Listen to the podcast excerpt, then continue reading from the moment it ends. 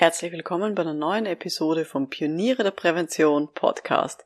In dieser Episode sprechen wir über fünf Mythen, die ganz viele Leute glauben rund um den Erfolg in der betrieblichen Prävention und ich zeige Ihnen, warum diese Ansichten Schwachsinn sind. Schön, dass Sie mit dabei sind. Um in Betrieben wirklich etwas zu bewegen, braucht es mehr als Fachwissen. Pioniere der Prävention Psychologische Impulse für Ihren Erfolg in Arbeitssicherheit und Gesundheitsmanagement. Veronika Jackel inspiriert Präventionsexpertinnen und Experten mit Empathie und Energie. Profitieren auch Sie vom Know-how der erfahrenen Arbeitspsychologin Veronika Jackel. Liebe Pioniere der Prävention, heute reden wir mal über Einstellungen, also wirklich dämliche Einstellungen. Auf Neudeutsch sagt man dazu auch Glaubenssätze oder auch Mindset. Also Dinge, die die Leute tief in ihrem Herzen glauben, aber die nicht unbedingt der Wahrheit entsprechen. Also eben diese Einstellungen, die Leute haben. Und ich zeige Ihnen heute die fünf größten Mythen zum Erfolg in Arbeitssicherheit und Gesundheitsmanagement. Bevor wir noch loslegen, äh, gebe ich Ihnen noch einen kurzen spannenden Tipp mit auf den Weg, nämlich die Pioniere der Prävention sind ja nicht nur eine großartige Online-Community, sondern unter diesem Titel gibt es auch jedes Jahr einen Online-Kongress. Und natürlich gibt es auch 2021 diesen wieder nämlich in der letzten Augustwoche. Von 23. bis 27. August findet wieder der Online-Kongress Pioniere der Prävention statt. Online heißt, Sie können zuschauen von wo auch immer Sie wollen, wo auch immer Sie gerade lustig sind. Es gibt wirklich ganz viele tolle Vorträge rund um ja verschiedenste Aspekte aus der betrieblichen Prävention. Und ich freue mich besonders, dass der Professor Christoph Bördlein mir zugesagt hat. Vielleicht kennen Sie den schon. Der ist Experte für Behavior-Based Safety, also für verhaltensorientierte Arbeitssicherheit oder verhaltensbasierte Arbeitssicherheit.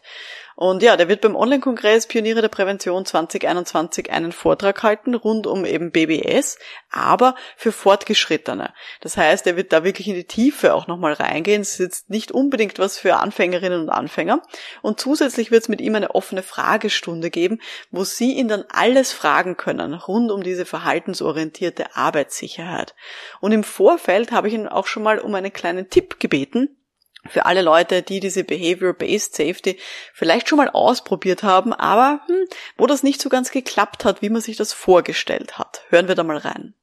Denken Sie auch bei BBS daran, wenn es nicht so läuft, wie es laufen sollte, auch das, was ich in BBS tue, ist Verhalten. Und wenn Mitarbeiter nicht machen, was sie in einem BBS-System machen sollten, werden sie nicht wütend, äh, seien sie nicht enttäuscht, sondern überlegen sich, wie kann ich das fördern, dass Mitarbeiter sich bei BBS engagieren. Klingt echt spannend, oder? Ich freue mich schon richtig drauf auf diesen Vortrag von Professor Bördlein und natürlich auch auf die ganzen anderen Speaker. Wenn das für Sie interessant klingt, dann freue ich mich sehr, wenn Sie sich auch anmelden. Gerne jetzt schon unter www.pionierederprävention.com-kongress also pioniere der Prävention.com Schrägstrich Kongress. Das Ganze ist absolut kostenlos äh, und da freue ich mich eben sehr, wenn Sie mit dabei sind. Aber jetzt gehen wir mal zurück zum heutigen Thema, nämlich zu den fünf größten Mythen über den Erfolg in Arbeitssicherheit und Gesundheitsmanagement. Es sind ja wirklich extrem viele Leute tätig in dieser betrieblichen Prävention, also zehntausende Menschen, die im deutschsprachigen Raum unterwegs sind. Und Tausende schließen auch wirklich jedes Jahr neu ihre Ausbildung ab. Aber jetzt mal ganz ehrlich, wie viele von denen sind dann wirklich erfolgreich in ihrer Tätigkeit? Also jetzt sollte man vielleicht mal definieren, was ich unter Erfolg überhaupt verstehe. Darunter verstehe ich einerseits, dass die Leute wirtschaftlich erfolgreich sind, also tatsächlich auch das verdienen, was sie verdienen, dass sie eine gute Arbeitsorganisation haben oder gescheites Projektmanagement, dass sie aber auch ein gutes Selbstmanagement haben, also auch Zeit für sich selber und für ihre eigene Weiterentwicklung und fünf, äh, viertens, dass sie eine klare Positionierung haben für sich selber und auch für die Kundinnen und Kunden. Und fünftens, auch super wichtig, dass sie wirksame Gespräche führen können. Das heißt, dass sie eine hohe Beratungskompetenz auch haben. Und um wirklich ehrlich zu sein, als unter uns, fast alle Präventionsexpertinnen und Experten, die ich kenne, die haben die eine oder andere Baustelle. Also irgend so ein Entwicklungsfeld. Also zum Beispiel Menschen, die zwar viel Geld verdienen, aber die überhaupt keine Zeit mehr haben für sich selber. Oder dann kenne ich auch Leute, ja, vor allem in der Arbeitspsychologie, die können super Kunden beraten und auch super Gespräche führen, aber die sind sich voll unsicher, ob sie sich jetzt wirklich klar für ein Thema positionieren sollen, weil sie wollen irgendwie allen Leuten helfen. Und dann kenne ich wieder Leute, die sind super Geschäftsleute und machen ein super Marketing für sich selber und sind da ganz, ganz groß drin. Aber eigentlich, wenn man sich genauer anschaut, dann steckt da überhaupt keine Beratungskompetenz dahinter. Das heißt, da fühlen sich die Kunden überhaupt nicht wohl und die können auch keine guten Gespräche führen mit Beschäftigten oder mit Führungskräften. Und woran das liegt? Naja, es liegt zum Teil auch an diesen Glaubenssätzen, die die Leute mitbringen, weil die viele Menschen glauben mindestens einen von diesen Mythen, die ich heute mitgebracht habe und über die ich sprechen möchte. Und ich möchte vor allem heute darüber sprechen, weil Sie natürlich diese Mythen nicht glauben sollten, damit Sie wirklich ganzheitlich erfolgreich sein können. Und die Idee ist wirklich, dass Sie jetzt heute nach dieser Episode da rausgehen und sich denken, ja, das ist etwas, das muss ich ablegen. Das ist eine Einstellung, die hilft mir nicht weiter, die macht mich nicht erfolgreicher, die bringt mir nichts. Also da werden wir jetzt heute über diese Mythen sprechen und warum sie tatsächlich falsch sind. Kommen wir gleich zum ersten Mythos. Der erste Mythos, über den ich sprechen möchte, ist, ich möchte ja oder ich muss nur fachlich gut sein, damit ich wirklich überzeugend bin. Ganz ehrlich, leider, so ist es nicht. Die Kommunikation und die Beratungskompetenz ist leider viel entscheidender darüber, wie überzeugend ich bin äh, gegenüber den Beschäftigten und den Führungskräften. Weil überlegen Sie sich mal umgekehrt. Gehen Sie zur besten Hausärztin? Wahrscheinlich nicht. Sie gehen wahrscheinlich zur angenehmsten Hausärztin, die es in ihrer Nähe gibt. Wahrscheinlich können Sie es fachlich gar nicht so einschätzen. Also vor allem, wenn Sie jetzt nicht Mediziner oder Medizinerin sind dann können Sie es gar nicht einschätzen, wer jetzt der beste Hausarzt oder die beste Hausärztin wäre bei sich in der Umgebung. Sie geht zu der Person, wo Sie sich gut aufgehoben fühlen in der Regel. Und an der Stelle darf ich vielleicht kurz äh, erzählen, es gibt von der internationalen Organisation IOSH, IOSH, die Institution for Occupational Safety and Health, die hat so ein modernes Kompetenzmodell erstellt.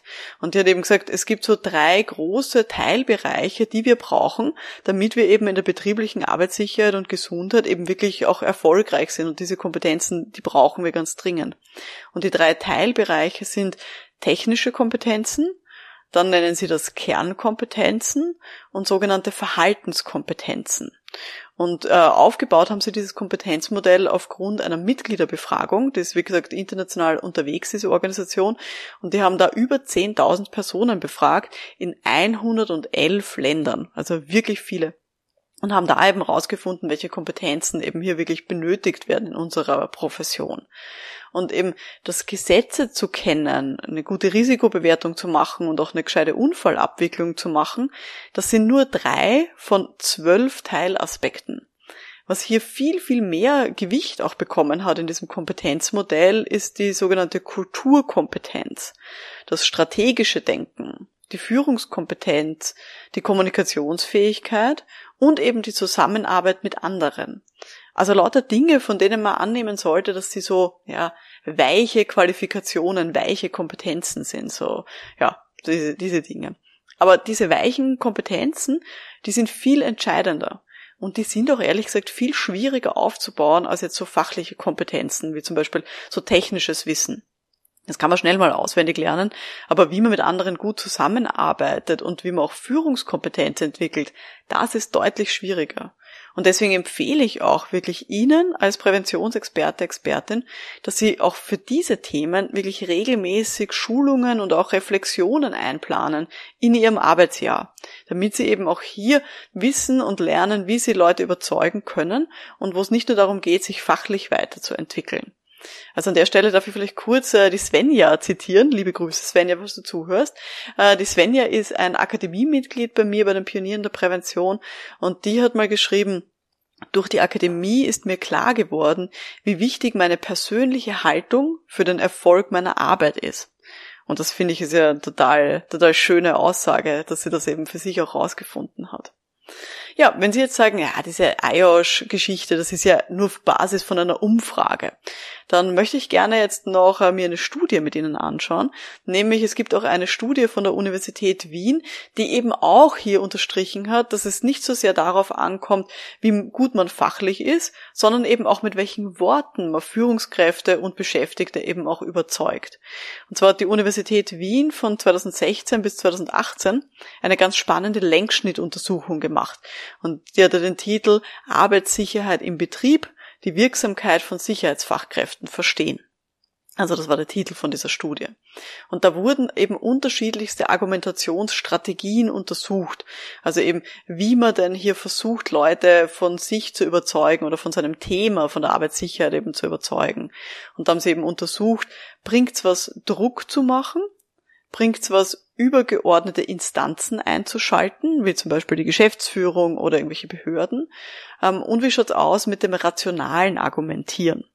Ja, und es gibt leider ganz viele Leute, vor allem in der Arbeitssicherheit, die glauben, dass so dieses Winken mit Gesetzestexten, dass das die richtige Strategie ist, um auch Führungskräfte davon zu überzeugen, dass das wichtig ist, dass sie was ändern müssen. Aber ähm, da hat diese Studie der Universität Wien ganz klar gesagt, dass was wirklich immer signifikant sich positiv auswirkt, ist das rationale Argumentieren mit Fakten, mit Schlussfolgerungen und hier eben nicht emotional zu werden. Das wirkt sich immer positiv auf, aus darauf, ob ich von einer Führungskraft dann eben auch unterstützt werde. Und es wirkt noch stärker, wenn die Führungskraft den Eindruck hat, dass diese Person, diese Arbeitssicherheitsperson, dieser Arbeitsschützer, dass die oder der eine hohe Expertise hat. Das heißt, wenn ich in den Augen von meinen Kunden eine hohe Expertise habe, dann wirkt es noch besser, wenn ich eben rational argumentieren kann. Auf der anderen Seite, dieses Druck erzeugen hat so diese große Problematik, dass da ganz schnell die Ablehnung da ist durch Führungskräfte. Vor allem, wenn die Führungskräfte den Eindruck haben, dass man wenig Expertise mitbringt. Also da muss man sehr, sehr vorsichtig sein, weil sonst sinkt eben diese Unterstützung ganz, ganz schnell. Also das ist keine gute Überzeugungsstrategie. Und auch das Einschalten jetzt von übergeordneten Instanzen wie irgendwelchen externen Institutionen oder dem höheren Management, das führt niemals dazu, dass uns Führungskräfte mehr unterstützen. Also auch da müssen wir sehr, sehr vorsichtig sein. Das hat diese Längsschnittuntersuchung sehr klar gezeigt. Also es ist hier wirklich wichtig zu lernen, wie man hier psychologisch am besten vorgeht und wie man auch gut auf sein Gegenüber eben eingehen kann. Vielleicht an der Stelle, ähm, wenn Sie das interessiert, schauen Sie gerne sich die Episode oder hören Sie sich die Episode 7 nochmal an, nämlich äh, über die Beratungskompetenz als Kern von wirksamer Prävention. Und da zeige ich Ihnen auch nochmal ganz genau, warum es falsch ist zu glauben, dass wir nicht, dass wir nur fachlich gut sein müssen, um zu überzeugen. Weil das ist wirklich ein großer Mythos. Kommen wir zum Mythos Nummer zwei, nämlich ganz viele Selbstständige, die in der Prävention unterwegs sind, die sagen, ah, ich habe doch überhaupt keine Zeit für Marketing. Und das ist auch ein absoluter Mythos, weil ganz ehrlich, wir wissen's, Zeit, die hat man nicht, die muss man sich nehmen. Aber wenn man sich keine Zeit nimmt fürs Marketing, dann wird es auch irgendwann so sein, dass man halt keine Kunden mehr hat oder überhaupt keine Kunden bekommt, wenn man noch ganz am Anfang steht. Und ein bisschen die Problematisch, die, die Problematik, die wir da haben mit Marketing ist, dass man das eben azyklisch machen muss. Was meine ich mit azyklisch? Marketing und eben bewerben, was man denn hier alles anbietet, das muss man tatsächlich dann machen, wenn es einem gut geht, wenn man eh viel Aufträge hat, wenn man ganz viel zu tun hat. Weil, wenn man das erst macht, wenn es nicht mehr läuft, also wenn man keine Kunden mehr hat und wenn man sich denkt, oh, irgendwie die nächsten Wochen habe ich wenig Termine, wenn man dann erst beginnt mit dem Marketing, dann ist in der Regel schon zu spät, weil das was ist, was eine langfristige Strategie ist. Also zum Beispiel letzten Sommer bin ich angerufen worden von einem Arbeitspsychologen, einem Kollegen, und das war eben so die Zeit vom ersten Lockdown in dieser Pandemie. Und dann hat er mich angerufen im Sommer und hat gesagt, ah, Veronika, ich habe jetzt seit drei Monaten keine Aufträge mehr. Und er hat dann auch erzählt, er hat sich am Anfang eigentlich sehr gefreut, weil er dann mehr Zeit gehabt hat für seine Kinder und für seine Familie. Aber er hat mich dann angerufen im Sommer gesagt, ah, irgendwie, da kommen jetzt immer noch keine Aufträge daher. Und das ist, jetzt werde ich langsam nervös und es gehen auch langsam so meine, meine Spartes irgendwie auch zur Neige. Und es ist natürlich dann total tragisch, weil diese Pandemie dann tatsächlich viel länger gedauert hat, als er sich das am Anfang hätte vorstellen können. Und wenn man sich überlegt, man sagt, okay, ich habe seit März keine Aufträge mehr und ich starte mit der Werbung erst im Juli, oh, dann ist das viel zu spät, weil dann kann man davon ausgehen, dass wenn man eben sich erst sozusagen den Kunden vorstellt im Juli, dann werden die frühestens im Herbst ähm, Möglichkeiten haben, mich zu engagieren, weil das hat ja alles seine Vorlaufzeiten. Gerade in diesem B2B-Business, wo wir unterwegs sind, also wo wir als Firmen anderen Firmen Dinge verkaufen wollen. Und deswegen ist es ein absoluter Mythos zu sagen, ja, ich habe überhaupt keine Zeit für Marketing, das mache ich dann, wenn ich Zeit habe. Viel wichtiger wäre es, eine absolute Regelmäßigkeit zu finden und sich im Kalender tatsächlich auch Zeiten zu blockieren, wo ich dann zum Beispiel alte Kunden wieder mal anrufe und denen erzähle, ähm, was ich denn so mache, wo ich vielleicht meine Website neu mache, wo ich vielleicht auf Social Media Dinge poste, also wo ich eben meine Marketingstrategie dann auch umsetze. Also das wäre eine ganz eine wichtige Geschichte. Ah ja, zwischendurch vielleicht ein kleiner Tipp, wenn Sie äh, hier noch mehr Tipps haben wollen, als das, was ich Ihnen jetzt erzähle im Podcast, ähm, wie Sie auch Ihre betriebliche Prävention besser machen können. Ich habe mal ein PDF zusammengestellt mit, ich glaube, es sind knapp 100 Tipps, eben wie Sie Ihre Prävention besser machen können. Die verlinke ich Ihnen gerne in den Show Notes. Also da gehen Sie gerne auf die Beschreibung von dieser Podcast-Episode. Da finden Sie dann die Details äh, zu diesem PDF. Das nur kurz so zwischendurch, wenn Sie das gerne auch ein bisschen schriftlich haben wollen, was ich Ihnen hier so erzähle. Also wie gesagt, das ist so der zweite Mythos, dass ich eben keine Zeit habe für, für Marketing. Das ist wirklich etwas, worauf das Sie nicht reinfallen sollten und dass Sie sich auch nicht selber erzählen sollten. Kommen wir zum Mythos Nummer drei, nämlich wenn wir schon von Marketing sprechen, dann von dieser Außenkommunikation, dann höre ich von ganz vielen Leuten die Aussage, ja, aber ich will mich ja nicht in den Vordergrund drängen. Das ist mir unangenehm, wenn ich das mache. Und das höre ich sowohl von Leuten, die extern sind, also von Selbstständigen, die das zum Beispiel eben in Kombination mit Marketing sagen und sagen, ah, es ist mir unangenehm, wenn ich über mich selber reden muss und mich da selber irgendwie gut darstellen muss.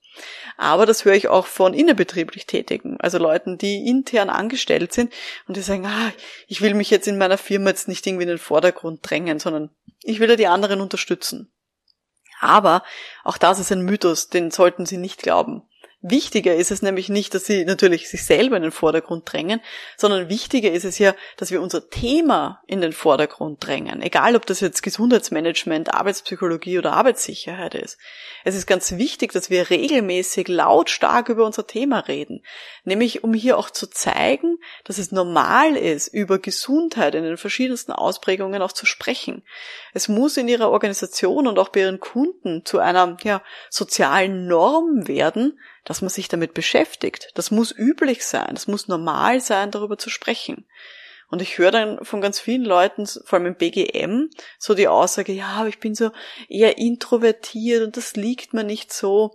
Ja, es geht mir wirklich nicht darum, dass sie jetzt marktschreierisch sind, sondern sie sollten schon immer authentisch sein und so ihre ja, eigene Stimme auch haben.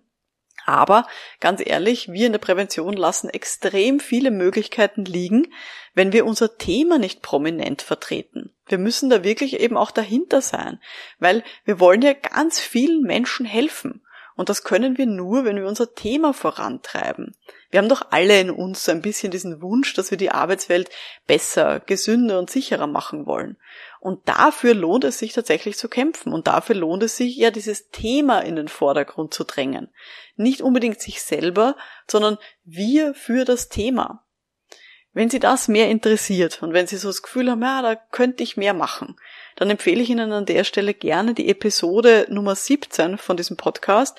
Da habe ich erzählt die neun Schritte im Verkaufsprozess. Und da beginnt es eben auch damit, okay, wie kann ich hier eben auch meine Stimme finden? Welche Möglichkeiten gibt es denn hier?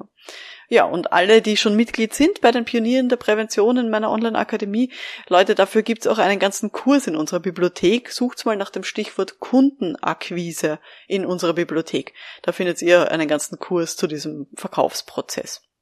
Und eben, wie man hier sein Thema auch gut, ja, nach vorne auch bringen kann. Das war der Mythos Nummer drei. Ich will mich ja nicht in den Vordergrund drängen. Gut, kommen wir weiter.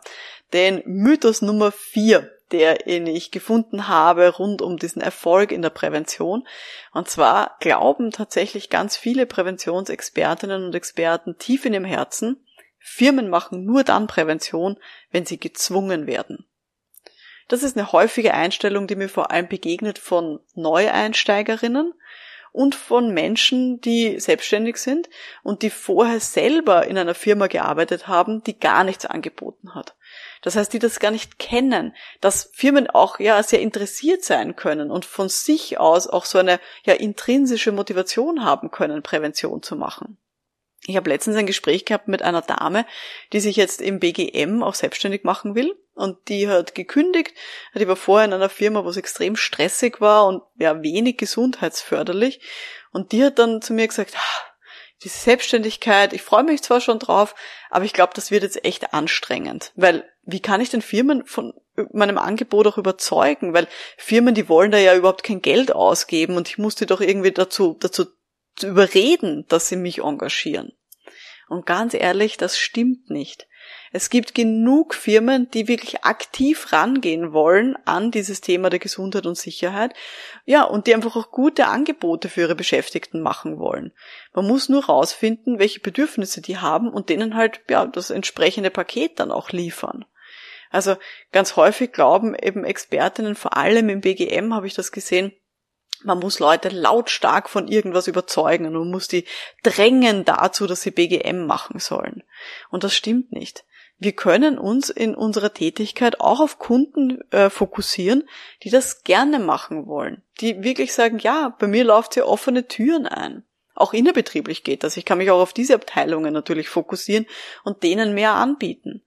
Also ganz viele Neulinge in dieser betrieblichen Prävention glauben, dass sie Firmen überzeugen müssen und dass das ganz, ganz schwierig wird.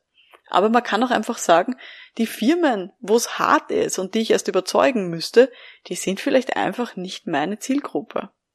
Also wie ich vorher erzählt habe, ich habe ähm, diese neuen Schritte definiert im Verkaufsprozess in dieser Episode Nummer 17 von diesem Podcast da beginnt es eben auch damit, dass wir uns fragen sollten, haben meine potenziellen Kundinnen und Kunden schon ein Problembewusstsein oder halt nicht? Und ganz ehrlich, ich kann natürlich auch mit den Kunden starten, die dieses Problembewusstsein schon haben und die auch wirklich was verändern wollen. Ich muss nicht immer mit diesen ganz harten Brocken starten, sondern ich kann mit denen äh, starten, die Geld ausgeben wollen, die sagen, ja, wenn ihr ein gutes Angebot für mich habt, dann mache ich das gerne weil die sind auch viel angenehmer in der Zusammenarbeit. Und wenn ich auf der anderen Seite immer glaube, dass alles schwierig sein muss, dann werde ich wahrscheinlich auch bei Menschen und Organisationen landen, die eben mühsam sind, die nicht gerne mit uns zusammenarbeiten, die kein Geld ausgeben wollen für betriebliche Prävention. Aber es liegt an uns, an wen wir uns eben dann wenden. Und Firmen machen eben nicht nur dann Prävention, wenn sie gezwungen werden, sondern es gibt genug Firmen, habe ich schon selber erlebt, die das wirklich gerne machen, wenn man ihnen ein gutes, passendes Angebot macht. Gut. Kommen wir jetzt äh, zum Mythos Nummer 5. Nämlich ein Mythos, den auch ganz viele Leute glauben, ist, dass der Kunde oder die Kundin Königin ist und dass ich deswegen immer für die erreichbar sein muss und alles tun muss, damit ich meine Kunden und Kundinnen zufriedenstelle. Bitte glauben Sie das nicht. Wir müssen unseren Kundinnen und Kunden ganz klar Grenzen setzen. Ich weiß, dass das schwierig ist. Ich habe auch früher sehr häufig geglaubt, äh, dass das so sein muss und dass wir alles tun müssen äh, oder dass ich alles tun muss, damit ich meine Kundenorganisationen eben auch zufriedenstelle. Das heißt, ich habe dann eben am Wochenende auf E-Mails geantwortet oder wenn um 17 Uhr noch irgendwie ein E-Mail gekommen ist mit einer großen Bitte, dann habe ich das noch erledigt, bevor ich heimgegangen bin. Oder wenn ein Kunde einen Workshop kurzfristig verschrieben wollte also keine Ahnung, Workshop ist am Mittwoch und die rufen mich am Montag, am Nachmittag an und sagen, ah, es ist, passt irgendwie doch nicht so gut am Mittwoch, können wir das noch verschieben? Dann habe ich früher wirklich in meinem Kalender sehr genau nachgeschaut und habe geschaut, was ist möglich. Ich habe teilweise private Termine verschoben ähm, und habe wirklich alles versucht, damit der Kunde das bekommt, was er möchte. Und das war ein Fehler. Das war wirklich ein Fehler. Weil ganz ehrlich, wir müssen unsere Kundinnen und Kunden auch erziehen. Wir müssen denen klar machen, wenn ich im Urlaub bin, bin ich nicht erreichbar. Und selbst wenn Sie jetzt zum Beispiel nur eine Telefonnummer haben und keine Trennung haben jetzt zwischen beruflicher und privater Telefonnummer, dann müssen Sie halt eine Mailbox-Information vorher besprechen, dass Sie auf Urlaub sind und dass die Kundinnen Ihnen halt ein Mail schicken müssen und dass Sie dann halt in zwei Wochen oder wann auch immer Sie darauf antworten. Und tun Sie nicht zurückrufen, wenn dann keine entsprechende Nachricht drauf ist. Ich habe gelernt in diesen vielen Jahren meiner Selbstständigkeit, dass wir als Dienstleisterinnen und Dienstleister häufig von ja, viel größeren Erwartungen ausgehen, als die die Kunden dann tatsächlich haben. Kunden glauben eh nicht, dass sie jetzt immer die Könige und Königinnen sind. Die erwarten das gar nicht, dass wir ständig antworten. Das ist häufig nur eine Einstellung und ein Glaube, den wir in unserem Kopf mitbringen. Aber wir müssen lernen, tatsächlich auch hier Grenzen zu setzen und hier auch den Kunden klar zu machen, wofür sind wir bereit, wann sind wir für sie erreichbar und was geht halt nicht.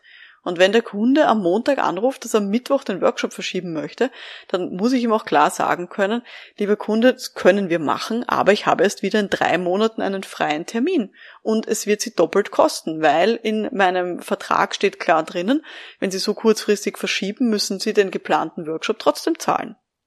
Also, das ist für ganz wichtig, das ist ein absoluter Mythos, dass unsere Kundinnen und Kunden Könige sind und dass wir alles machen müssen, um die zufriedenzustellen. Kundinnen mögen selbstbewusste Dienstleisterinnen, wenn es jetzt nicht frech ist, sondern wenn es einfach selbstbewusst ist und wenn wir auch hier klar Grenzen setzen können. Weil, wie ich auch in der Podcast-Episode Nummer 4 erzählt habe, die Arbeitsgestaltung, die sollten wir nicht nur für unsere Kundinnen und Kunden machen, sondern wir sollten die auch für uns selber machen. Unsere eigene Arbeitsgestaltung ist ganz ehrlich am wichtigsten, weil wenn wir selber ausbrennen, dann können wir niemanden anderen mehr helfen. Das müssen wir also vorleben. Wir müssen vorleben, Grenzen zu setzen, wenn wir wollen, dass unsere Kundinnen und Kunden auch diese entsprechend guten Arbeitsbedingungen für sich selber setzen und selber gute psychische Belastungen auch herstellen. Also wir müssen das vorleben, was wir dann auch wollen, dass die selber umsetzen. Sonst sind wir total unglaubwürdig. Wir können nicht, also zum Beispiel ich kann als Arbeitspsychologin nicht ständig vorpredigen, dass die Leute sich stressfreie Arbeitsbedingungen herstellen sollen, wenn ich das für mich selber nicht schaffe. Also diesen Mythos, den können Sie gleich wieder crashen. Kunden und Kundinnen sind nicht die absoluten Könige. Wir müssen nicht immer für die erreichbar sein, wir müssen nicht nach deren Pfeife tanzen, sondern wir sollten auch für uns gute Arbeitsbedingungen herstellen. Gut, das waren jetzt meine fünf Mythen. Ah ja, eine Sache, ähm, die möchte ich jetzt auch noch einbringen. Machen wir einen zusätzlichen Mythos. Machen wir sechs Mythen daraus. Nämlich ein Mythos, den ich auch immer wieder höre, ist, ja, ich würde mich schon gern selbstständig machen, aber dafür muss ich jetzt noch was lernen. Dafür muss ich noch irgendeine Ausbildung machen. Das ist auch was, was ich in letzter Zeit immer wieder gehört habe von Menschen, die liebäugeln mit der Selbstständigkeit, aber die eben glauben, ah, ich muss da irgendwie noch eine Ausbildung fertig machen. Ganz ehrlich, wenn Sie Ihre Grundausbildung erledigt haben, wenn Sie da wirklich diese Basis haben, dann können Sie genug, um sich selbstständig zu machen. Wichtiger ist es, einen guten Fokus zu finden. Also eine Sache, sich rauszusuchen aus dieser Grundausbildung, wo Sie sagen, das kann ich gut. Und das will ich auch häufig machen und damit möchte ich meine ersten Erfahrungen sammeln. Es ist viel besser, klar zu sagen, okay, was biete ich an und hier eine sehr abgegrenzte Sache auch zu können und auch gegenüber den Kundinnen und Kunden zu kommunizieren, als ständig zu glauben, ich muss einen riesigen Bauchladen anbieten und muss ständig noch ein paar Fortbildungen machen, weil vielleicht mein Kunde eben mich nur dann bucht, wenn ich hunderttausende Ausbildungen habe. Das ist Blödsinn. Viel wichtiger finde ich dass man hier wirklich eine klare Sache hat, die man sehr gut kann. Also zum Beispiel bei mir in meiner Selbstständigkeit in der Arbeitspsychologie. Ich habe relativ bald eben auch eine Gruppendiskussionsmethode kennengelernt, die sogenannte ABS-Gruppe. Alle Österreicherinnen und Österreicher kennen das vielleicht jetzt, haben das schon mal gehört. Und ich habe gelernt, wie ich solche Gruppendiskussionen wirklich sehr, sehr gut moderieren kann und wie ich das auch anderen Leuten beibringen kann.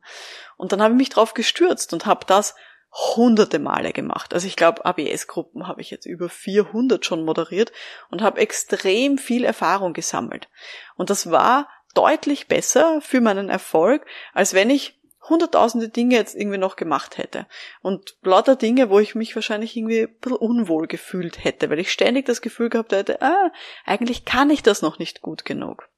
Ein Freund von mir hat mal gesagt, man sollte vor allem zu Beginn seiner Selbstständigkeit, aber auch später, ein sogenanntes One-Trick-Pony sein, Pony sein. Also ein, ein Pony, das wirklich einen Trick kann, also keine Ahnung, irgendwie auf den Hinterbeinen stehen und dabei einen Ball auf der Nase balancieren und das aber super. Und diesen einen Trick, den kann man im Zirkus ständig präsentieren und die Leute werden glücklich sein. Und das ist viel besser, als wenn ich hunderttausende Ausbildungen habe und nichts davon kann ich wirklich in der Realität umsetzen. Und nirgendwo habe ich tatsächlich Erfahrungen. Weil Leute, ganz ehrlich, Kundinnen und Kunden, die wollen keine Anfängerinnen, die so einen großen, breiten Bauchladen haben. Unsere Kundinnen, unsere Organisationen, die wollen sich sicher sein, dass man das einhält, was man verspricht. Und Eine Person wird niemals alles perfekt anbieten können in dieser ganzen betrieblichen Prävention, sondern es ist immer sinnvoller und auch authentischer, sich eine Sache rauszupicken und zu sagen zum Beispiel, ich kann perfekt diese ABS-Gruppen moderieren. Und wenn Sie das von mir haben wollen, sind Sie bei mir genau an der richtigen Stelle. Und wenn Sie was anderes haben wollen in der Arbeitspsychologie, sollten wir vielleicht darüber reden, was das ist, und dann schauen wir uns mal an, ob ich Ihnen das auch anbieten möchte.